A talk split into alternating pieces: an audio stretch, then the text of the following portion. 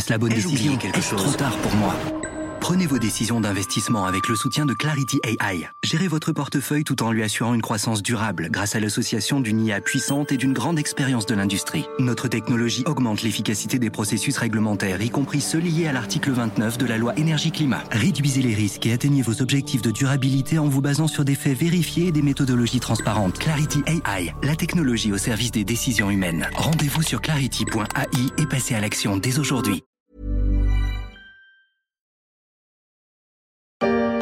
Plus d'essence. Quelle est belle notre France. C'est la fin de l'abondance. Les voitures sont à l'arrêt. Plus d'essence, il n'y a plus qu'à prendre le vélo, si on peut. La pénurie d'essence a provoqué un joli bazar pour une partie de la population il y a quelques semaines déjà. Plus d'essence, c'est un peu plus embêtant que plus de moutarde autre pénurie phare de 2022.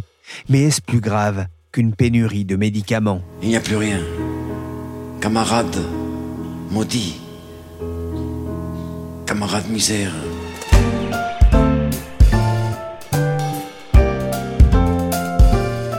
Je suis Pierrick Fay, vous écoutez La Story, le podcast d'actualité de la rédaction des Échos, un podcast à retrouver sur toutes les plateformes de téléchargement et de streaming. Abonnez-vous pour ne manquer aucun épisode. Je savoir si vous aviez du Bepanthen, un petit, modèle. Pour désinfecter une plaie, Christina a besoin d'un savon antiseptique, mais mauvaise surprise. Donc le Septivant, ça manque. C'est national, c'est dans toute la France. Les pharmacies ont toujours connu des difficultés d'approvisionnement. Ces dernières semaines, c'est encore pire. Alerte à la pénurie de médicaments. En pleine épidémie de Covid, le paracétamol avait presque été aussi recherché que le papier toilette. Mais trois ans après, le manque de ce médicament de base de la boîte à pharmacie revient régulièrement, au point que le gouvernement a récemment décidé d'interdire la vente sur Internet des produits à base de cette molécule jusqu'au 31 janvier. Et on l'a entendu dans ce reportage de TF1, ce n'est pas le seul produit qui manque dans les officines. Bonjour Myriam Chauveau. Bonjour. Vous êtes journaliste aux échos, vous suivez l'industrie pharmaceutique. On manque de doliprane en France, mais pas que. En effet, les alertes aux ruptures ont été nombreuses en 2022. D'abord sur les produits contre les épidémies hivernales, évidemment. La pénurie, elle concerne les formes pédiatriques, hein, surtout, c'est-à-dire les formes en suspension buvable avec pipette. Euh, donc c'est les sirops, l'amoxicilline, qui est l'antibiotique le plus utilisé pour les enfants, le paracétamol pédiatrique. Donc c'est non seulement le doliprane, qui est la marque de Sanofi, de paracétamol, mais il y a aussi le dafalgan et les feralgan d'UPSA. Alors, hors épidémie hivernale et Covid, on manque ou on a manqué en 2022 de plein de choses. Alors ça va de la cortisone, c'est des anti-inflammatoires très courants comme la prednisone, la prednisolone. On manque de certains anticancéreux, de médicaments contre l'hypertension et de toute une classe d'antidiabétiques, etc., etc. Et ça fait des mois d'ailleurs que les industriels alertent sur les tensions autour des médicaments. pas seulement les industriels, c'est même plutôt l'Agence nationale du médicament, l'ANSM. Elle demande aux laboratoires pharmaceutiques, dont beaucoup ne fabriquent pas en France, de lui signaler les risques de rupture ou les ruptures de stock avérées euh, de la façon la plus anticipée possible. Alors, c'est même devenu obligatoire depuis 2021 pour les laboratoires, sanctions financières à la clé. Selon la NSM, le nombre de signalements de rupture ou de risques de rupture pour les seuls médicaments d'intérêt thérapeutique majeur est passé de 1504 signalements en 2019 à 2400 en 2020, mais c'était l'année des confinements. Mais cette année, on était sur une tendance à 2200 signalements en 2022, jusqu'à l'été où ça a subitement grimpé, au point que mi-décembre, la NSM a reconnu que, je cite, l'augmentation depuis cet été signifie que nous serons au-dessus des 3000 signalements en 2022. Alors de 2200 à 3000, ça fait quand même un gros bond dans les signalements. Et beaucoup de signalements, Myriam. Comment expliquer cette pénurie pour certains médicaments? D'abord, il faut souligner que la pénurie est mondiale, pas seulement française. Et la production pharmaceutique aussi est mondiale, depuis sa délocalisation il y a 20 ans dans les pays à bas coût comme la Chine et l'Inde. Donc c'est une chaîne mondiale où on dépend en Europe à 80% de la Chine et de l'Inde pour les principes actifs qui permettent de fabriquer les médicaments. Et les médicaments eux-mêmes peuvent être fabriqués en partie ou en totalité ailleurs avant d'être conditionnés en France ou ailleurs en Europe. Ça ne veut pas forcément dire qu'il y a pénurie, cette mondialisation, mais en tout cas, ça veut dire que quand il y a pénurie, les explications du ministère de la Santé sont parfois nébuleuses, parce que lui non plus n'a pas forcément toujours beaucoup de visibilité si ça ne se passe pas en France, ni de contrôle de la situation. Ça peut être un problème d'approvisionnement en principe actif, ou un problème de production insuffisante, ou un problème de logistique de transport, un problème de pénurie sur le conditionnement, l'aluminium, le verre, le plastique, ou, mais c'est aussi un problème tabou, ça peut être un détournement de la production au profit d'un pays qui paye mieux que la France. Alors, ceci posé, on peut dire que la principale raison de beaucoup des ruptures observées en 2022, ça a été une forte augmentation de la demande mondiale. Et face à ça, des problèmes de production pour répondre aux besoins sur fond de confinement, puis de Covid en Chine et de guerre en Ukraine. D'où des pénuries mondiales. Donc impossible pour la France de se rattraper en important des médicaments d'ailleurs. Le cas le plus clair, c'est celui de la pénurie de paracétamol et d'amoxicilline pédiatrique. Elle est due d'abord à l'explosion de la demande, due à la recrudescence des épidémies cet hiver. On a tout eu d'un coup le Covid, mais aussi les virus de la grippe et de la bronchiolite, et sous la forme la plus sévère de ces virus depuis dix ans. En novembre, le ministère de la Santé observait que de janvier à octobre, la demande d'amoxicilline était de 40 millions de boîtes, alors qu'en 2020 et en 2021, on était à 30 millions de boîtes par an. Il a fallu trouver 10 millions de boîtes de plus, effectivement, ça se trouve pas sous le pas d'un cheval, comme on disait à mon époque. Myriam, c'est toutefois pas la seule explication avancée. Non, en dehors de la hausse de la, la demande, l'autre cause de rupture, c'est la difficulté des industriels à revenir à leur niveau de production pré-pandémie. Alors, la demande avait chuté en 2020 et en 2021 parce qu'avec les confinements et les masques, il y avait moins d'épidémies hors Covid. Donc, les industriels avaient réduit la production. Et toujours lors du même point de situation en novembre, le ministère de la Santé avait expliqué que les industriels programment leur plan de production et que le système ne permet pas un approvisionnement instantané. Donc les industriels sont finalement bien remontés jusqu'au niveau de leur production en 2019 pour Biogarant, par exemple, qui fabrique en Mayenne 30% de la moxicilline consommée en France. Biogarant a triplé son volume de production entre 2021 et 2022 pour atteindre l'an dernier un total de près de 19 millions de boîtes. Et c'est la même chose pour le paracétamol. À Agen, UPSA s'est mis à tourner 24 heures sur 24, 7 jours sur 7. Et Sanofi, qui produit le gros du paracétamol pédiatrique en Allemagne, a souligné une production record. Mais tout ça n'a pas suffi. En tout cas, on a vu à cette occasion l'importance de fabriquer en France. Le ministre Roland Lescure est allé à Agen et a obtenu qu'UPSA, qui exporte une partie de sa production, réoriente sur la France un million de flacons supplémentaires de paracétamol pédiatrique. on voit hein, cette conjonction effectivement des épidémies en fin d'année qui a pesé là aussi sur l'approvisionnement, sur l'offre de, médicaments. Mais pour justement ces produits qui ne sont pas liés à, des épidémies, euh, comment ça se passe? Alors les causes de rupture sont plus difficiles à identifier, surtout quand la production n'est pas en France. Mais pour les médicaments récents, la cause est souvent, là encore, une hausse imprévue de la demande mondiale et une production qui ne suit pas. Parfois, les raisons de cette hausse de la demande peuvent être surprenantes. Par exemple, la NSM a lancé l'alerte en septembre 2022 sur la pénurie de toute une famille d'antidiabétiques, qui comprend deux médicaments vedettes récents, le Trulicity et l'Ozempic. Alors, la NSM a évoqué une augmentation importante de la demande mondiale. Certes, ils sont performants, mais c'est pas la seule explication. Pourquoi cette demande?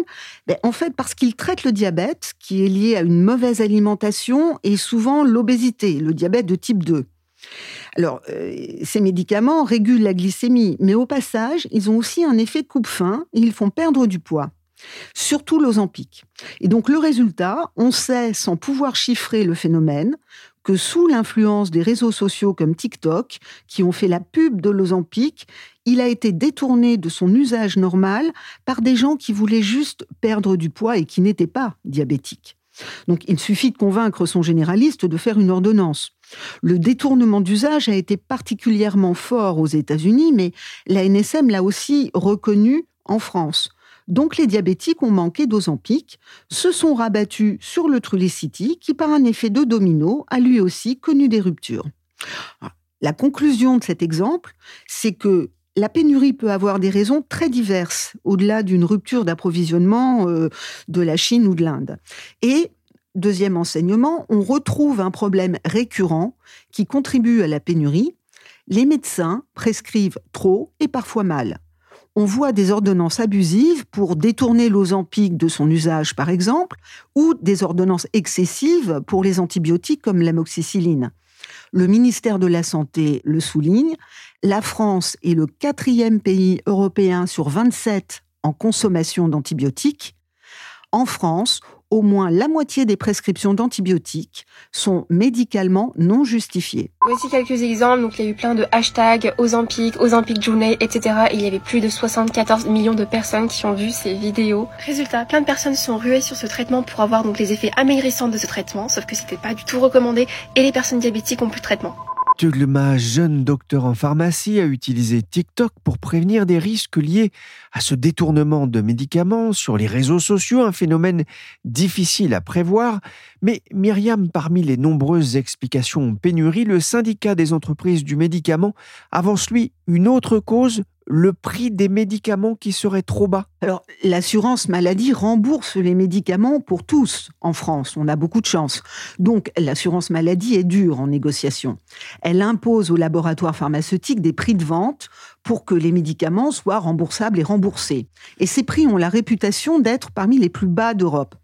Selon les pointages du syndicat des entreprises de médicaments, le LEM, les prix français sont 40% plus bas qu'en Suisse, 33% plus bas qu'en Allemagne et même 18% plus bas qu'en Italie. Évidemment, ça n'incite pas à vendre en priorité sur le marché français, ça n'est pas le plus attractif, et le LEM y voit une des causes des pénuries. Alors, à noter que pour réduire la pénurie cet hiver, l'Allemagne, elle, a remonté de 50% son prix d'achat des médicaments fièvre tout pour attirer davantage de produits sur son marché preuve que les pays européens se font la guerre pour détourner la production des autres, même si là, il n'existe aucun chiffre et on est totalement dans le non-dit. Alors, s'agissant des prix bas français, les génériqueurs sont ceux qui souffrent le plus, parce que leurs médicaments sont très peu chers.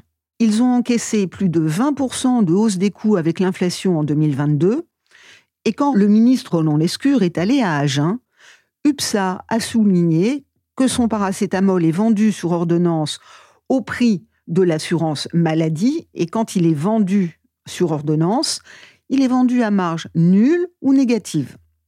Le prix fabricant hors taxe d'une boîte de 8 mg, c'est 76 centimes.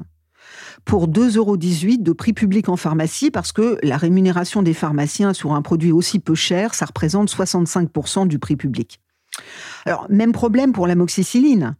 Vu l'inflation en 2022, Biogarant dit être déficitaire sur l'amoxicilline pédiatrique et plus généralement sur 160 références de médicaments d'intérêt thérapeutique majeur qui sont souvent fabriqués en France et qui sont vendus moins de 5 euros la boîte. Déficitaire quand il vend en France, hein, s'entend. En plus, cette année, comme tous les ans, l'assurance maladie demande de nouvelles baisses de prix sur certains génériques. Résultat, l'année 2023 démarre sur une révolte des génériqueurs, à laquelle s'associe toute la chaîne pharmaceutique, des grands laboratoires jusqu'au syndicat de pharmaciens.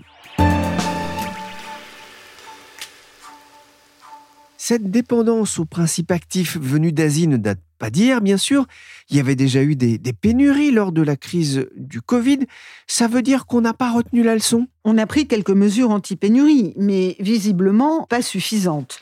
Depuis 2021, les laboratoires pharmaceutiques vendant des médicaments en France doivent avoir un stock de sécurité minimal de deux mois pour tous les médicaments d'intérêt thérapeutique majeur.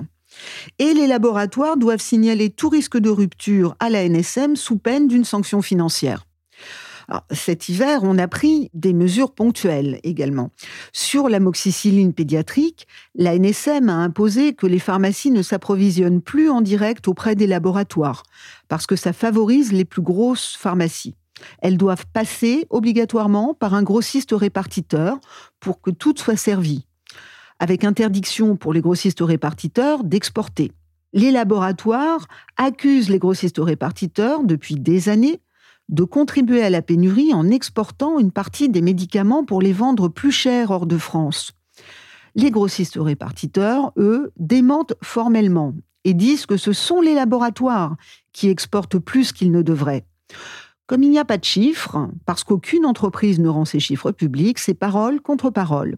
Donc il faudrait plus de transparence pour s'attaquer vraiment aux pénuries. Et le LEM a récemment annoncé mettre en place un observatoire trimestriel des pénuries que les laboratoires alimenteront en données pour donner une vision plus claire de la situation. Et les premiers résultats de l'observatoire doivent sortir en avril. On verra. Enfin, autre point, il y a des outils de pilotage à mettre en place. L'Académie de pharmacie soulignait cet automne la nécessité d'avoir un outil agrégeant les plans de production annuels de chaque industriel pour avoir une vision nationale du volume de production prévu. Pour le moment, ça n'existe pas. On veut relocaliser euh, l'industrie pharmaceutique, mais déjà aujourd'hui, il n'y a rien pour articuler les producteurs entre eux. Forte fièvre, maux de tête, courbature Fatigue intense Cette année encore, la grippe va faire très mal. L'épidémie de grippe reflue, idem pour la bronchiolite, ça veut dire que la situation est en voie d'amélioration? Actuellement, les épidémies euh, sont en baisse. C'est ce que dit euh, Santé publique France.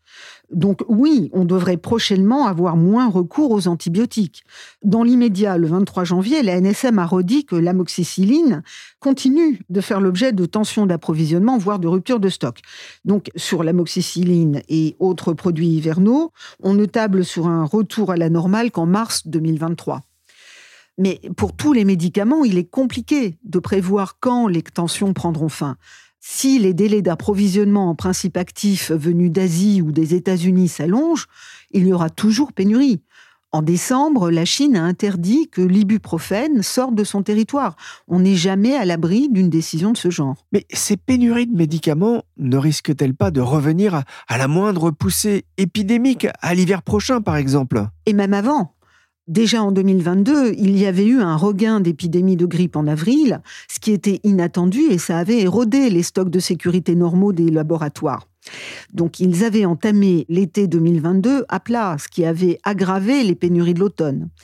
Les fabricants craignent de gros problèmes de pénurie en 2023 dû à des mouvements erratiques des pathologies, comme la grippe qui pourrait revenir en mars-avril, mais aussi dû à des arrêts de production de médicaments devenus déficitaires vu les prix français et la taxation. Normalement, on n'a pas le droit d'arrêter de produire. Il faut demander l'accord de la NSM quand on produit des médicaments remboursables pour arrêter. Mais il est difficile d'empêcher un industriel de réduire ou de stopper une production sans le dire ouvertement.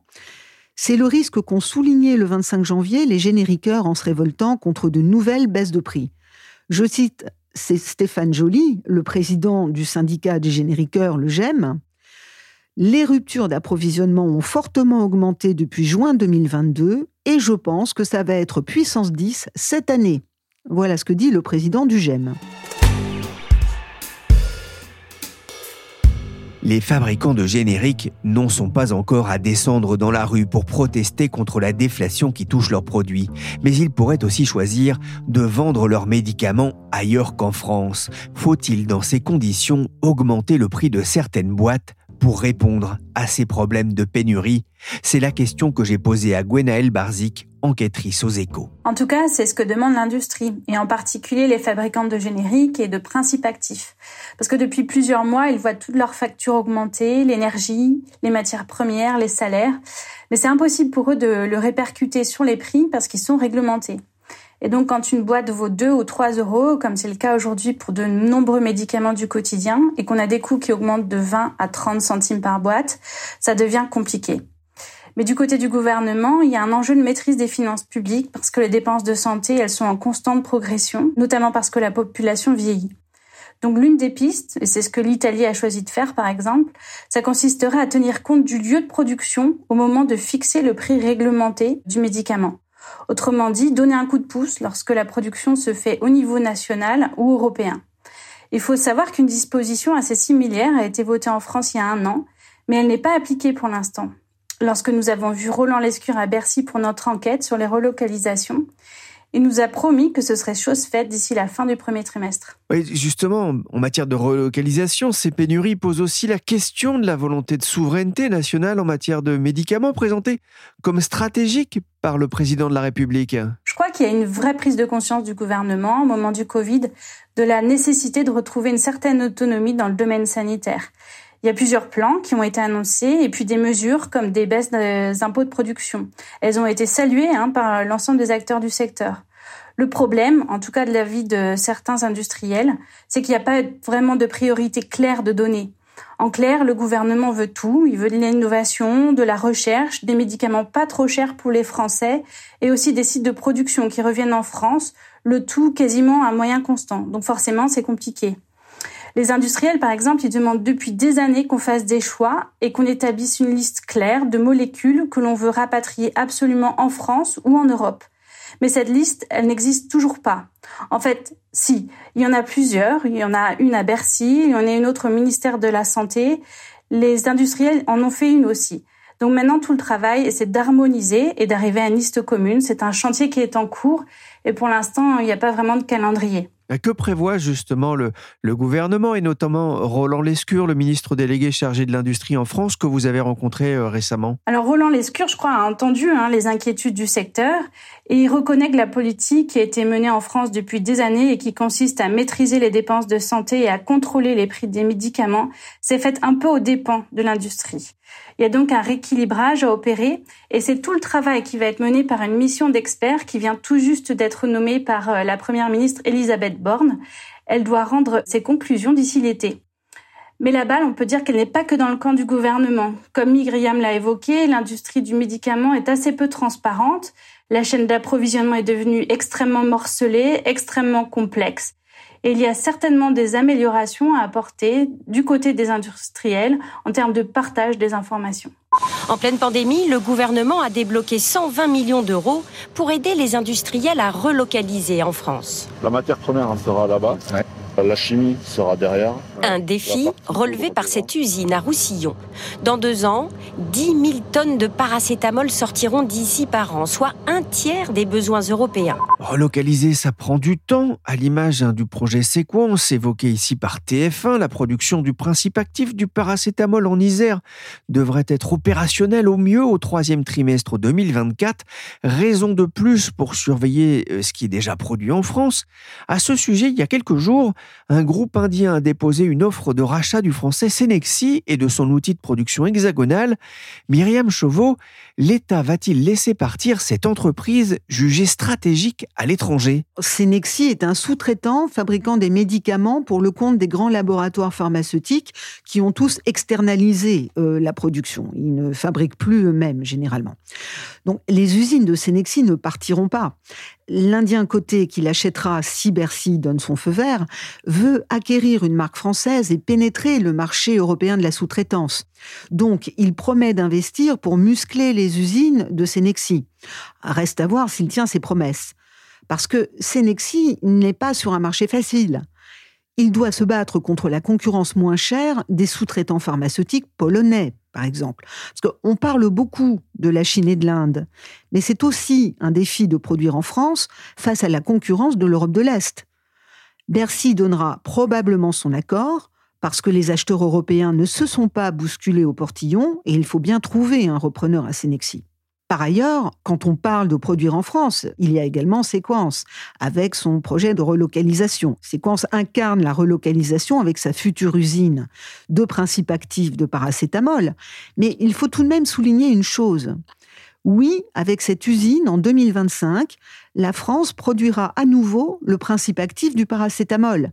Mais pour le produire, il faut une matière première qui s'appelle le pape. Et le pape, Devinez où est-ce qu'il va falloir s'en procurer En Chine, évidemment. Avec Séquence, on remonte la chaîne d'un cran, mais pour retrouver la souveraineté, Il va falloir continuer à la remonter. On n'est pas encore arrivé en haut. Merci Myriam Chauveau et Gwenaël Barzik, journalistes aux échos. Vous pouvez retrouver leur enquête sur les relocalisations industrielles en France dans les pages du journal du 1er février et sur leséchos.fr. La story s'est terminée pour aujourd'hui. Cet épisode a été réalisé par Willy Gann, chargé de production et d'édition Michel Varnet.